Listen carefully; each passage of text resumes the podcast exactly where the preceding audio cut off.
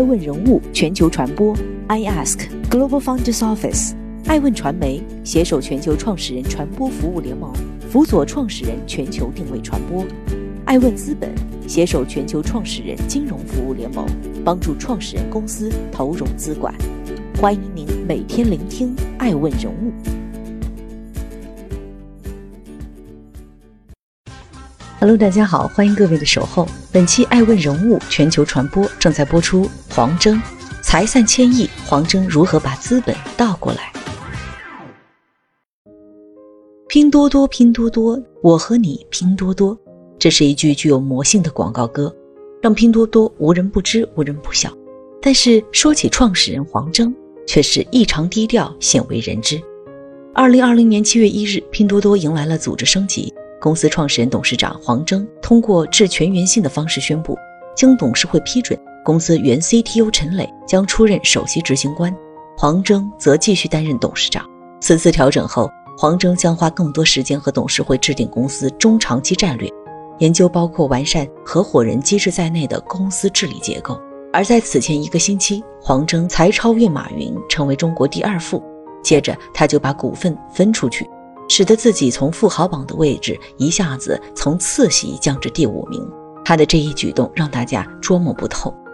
爱问人物回顾了那些顶级大佬的首富史：陈天桥用了五年的时间，丁磊用了六年，李彦宏用了十一年，马云用了十五年。马化腾用了二十年，而年轻人黄峥仅仅四年多时间就进入了与二马比肩的首富梯队，刷新了中国互联网的暴富速度。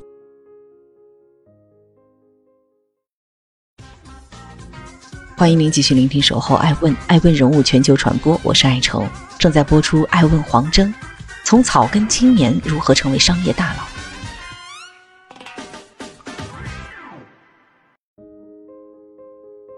一九八零年，黄峥出生于杭州的一个普通家庭。出身草根的他，没有任何光鲜履历，却是一个名副其实的大学霸。毕业后，保送至浙江大学竺可桢学院，主修计算机专业。二零零一年的下午，上完课回寝室的黄峥发现有个陌生人在网络上 MSN 找他。此人自称是网易创始人丁磊，想请教他一个技术问题。那年的网易已经在美国纳斯达克上市。创始人丁磊在互联网圈已名气不小，黄峥的第一反应是这个人绝对是个骗子。然后随着交流的深入，黄峥很快帮丁磊解决了难题，自此成为莫逆之交。当时的网易正因误报年收入被纳斯达克停牌，公司也遭遇团队出走、业务巨亏等一系列问题，走投无路的丁磊整天往步步高创始人段永平家里跑。后来段自掏腰包投资了危机中的网易。两年之后就赚回了百倍回报，当然这都是后话了。后来的段永平将步步高一分为三，交给手下几个高管合伙人经营，自己则移民美国。恰好2002年本科毕业后的黄峥顺利申请到了美国威斯康星大学麦迪逊分校就读。丁磊把段永平当时介绍给了黄峥，自此段成了黄峥的引路人。2004年，黄峥顺利毕业并拿下计算机硕士学位。在段永平的帮助下，他拿到了微软和谷歌两个工作机会。当时的微软已经成为巨无霸，而谷歌还在上市。段永平非常看好谷歌的商业模式，也觉得这对于年轻人黄峥的创业非常有帮助，极力推荐黄峥去谷歌。在段永平的建议下，黄峥选择了去谷歌，并拿到了原始股。随着谷歌上市后股价暴涨，黄峥也迎来了自己人生的第一桶金，短短两年，身价便飙升数百万美元。二零零六年，段永平做了一件全中国人都知道的大事儿，他用六十二万美元拍下了巴菲特的慈善午餐，并带上了当时只有二十六岁的黄峥。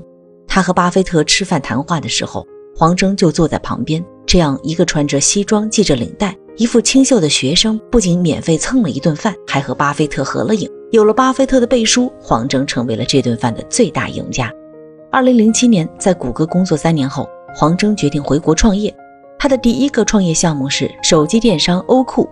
三年后，黄峥将这家公司出售，但保留了技术团队。在他们共同努力下，电商代运营公司乐奇应运而生，并很快实现盈利。二零一三年，乐奇内部孵化了黄峥的第三个创业项目——寻梦游戏，并在不久后成为公司最赚钱的业务。尽管一直都在赚钱，但黄峥觉得不太满意。用他的话说，自己还有一些野心、能力和能量没有释放。他说了这样一句话：“我隐约觉得当前的机会有可能让自己做出一个影响面更大、自己成就感更强的事儿。”二零一五年四月，黄峥的第四个创业项目“拼好货”上线。同年九月，公司内部孵化拼多多。仅一年的时间，拼多多的用户数、订单数就赶上了唯品会。二零一六年九月，拼多多拼好货宣布合并，黄峥出任董事长。拼多多创立三年，便拥有了三亿用户，创造了新速度。欢迎您继续聆听《守候爱问 I Ask Global Funders Office》，我是爱成，正在播出《爱问黄征》。中国大妈带起来的拼多多，为何能高飞猛进呢？都说中国大妈带起来的拼多多，其实中低消费者是它的主力军。自成立之时，拼多多就秉承营销理念，也就是用户通过发起和朋友、家人、邻居等拼团，以更低的价格拼团购买商品，旨在凝聚更多人的力量，用更低的价格买到更好的东西，体会更多的实惠和乐趣。看到宣传广告上面各种高端商品低价售卖的消息。众多拼友纷纷聚集起来，享受拼团带来的实惠和乐趣。拼多多有迅速崛起的拼单模式，有令人羡慕的增长曲线。那首烧脑歌曲单调重复，只为再简单的头脑也能记住。而潜在竞争对手阿里、京东都在致力于消费升级、抬高价格的时候，拼多多却在五环外挖掘下沉市场，最终实现弯道超车，成为中国第二大电商平台。黄峥带领拼多多走了一条不同寻常的道路，那就是农村包围城市的道路。京东和淘宝用户增长是需要一点点积累的，而拼多多就像一个病毒一样，实现用户传染式增长。拼多多依靠微信这样的社交媒体，通过拼单砍价传染，快速积累了大批用户。而黄峥本人底子又好，处处得大佬提携，机遇好到令人嫉妒。他手里握着一副好牌，不仅打得纹丝不乱、步步到位，还能出奇制胜。段永平是一位营销大师，善于搭建销售系统。拼多多的影响有广告的功劳。黄峥作为浙江人，有浙商基因，一个程序员做起销售也没有违和感。但是拼多多的成功远不止传统营销，拼单这个模式口口相传，不同于拉分享，不同于做微商，所有参与者都能够得到实惠。每个人又好像为对方做了贡献，相互成就，互不亏欠，反而走得更远。拼多多在过去一年里高歌猛进，今年四亿的新冠疫情也没有阻挡它前进的脚步。艾文人物仔细研究了拼多多的财报，发现二零二零年以来，拼多多股价接连创历史新高，年初至今股价涨了百分之一百二十七，市值最高突破一千亿美元大关。最令业界关注的是，拼多多用户已突破六亿大关。和巨头阿里的差距缩小到一亿，拼多多百分之四十一的同比增长速度明显超于阿里的百分之十一的增速，用户未来追平阿里只是时间问题。这半年里，拼多多在业务布局上同样动作频频。二零二零年四月十九日，拼多多宣布认购国美零售发行的两亿美元可转债，双方达成战略合作，帮助拼多多解决了家电品类供应以及一部分物流供应链的问题。物流领域，拼多多也在加快步伐，牵手国美，让安迅成为了拼多多物流和家电后服务提供商。黄峥曾在电话会议中表示，拼多多正在开发新物流技术平台，将采用轻资产开放的模式，专注于通过技术为商家和用户提供解决方案。此外，今年拼多多力推县长带货，进一步带动全国的农货上行。三月以来，拼多多密集牵手地方政府，包括宁波、青岛、东莞、泉州。佛山、烟台、台州等七大沿海城市相继与拼多多签约，地方政府背书的产业集群及商家企业都是拼多多看重的资源。正在播出《爱问人物全球传播》，我是爱成。爱问黄峥身家首次超过马云，黄峥为何如此年轻却要退位呢？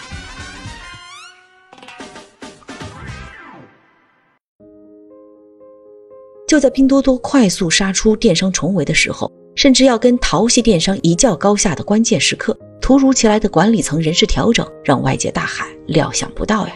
尤其是创始人黄峥本人宣布辞任 CEO，撤离业务前线，又是放弃股权，一系列看似急流勇退的举动背后，不得不让人引发猜测：黄峥究竟想干什么？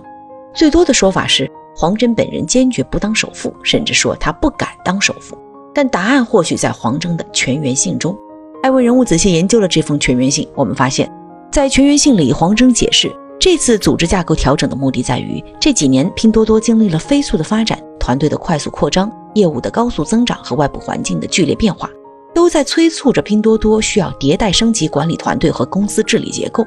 为此，黄峥将拿出个人名下拼多多上市百分之七点七四的股份给到拼多多合伙人集体，其中一部分可以在不影响拼多多现有股东力的情况下。进行一些长期基础研究和社会公益等方面的探索，为公司提供额外的长期动力与蓄电池。另一部分可以作为未来管理层的补充激励。黄峥本人是这样说的：“我希望通过这次调整，管理层可以逐步把更多的管理工作和责任交给更年轻的同事，让团队加速成长。”这样的操作，我仿佛看到了段永平的身影。黄峥在淡化自己的位置，将股份分给合伙人，以推动公司更上一层楼。在四十岁的黄峥身上，我们看到了格局，而他的师傅段永平为人低调，向来信奉本分的价值观。黄峥也如此，他将拼多多的本分解释为专注于为消费者创造价值。黄峥写过一篇文章，叫《把资本主义倒过来》，在这其中，他阐述了钱和社会地位的作用。山沟沟里飞出金凤凰是小概率事件，大部分富二代，特别是官二代，是非常优秀的。田忌赛马能够在整体资源劣势的情况下创造出局部优势，进而有机会获得整个战役的胜利。由此，平凡人可以成就非凡事儿，也就是钱是工具，不是目的。有这样一位掌舵人，拼多多的神话或许才刚刚开始。我是爱成，感谢收听本期《爱问人物》。二零二零年全球创始人大会正在筹备，我们也希望欢迎您的关注和推荐。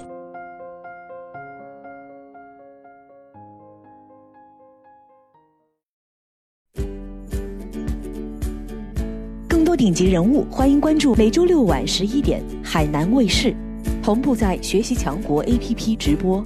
更多完整内容，欢迎关注爱问官网 iask-media.com。更多精彩内容，也可以搜索爱问人物抖音号 iaskleaders。爱问人物全球传播，iask Global Founders Office。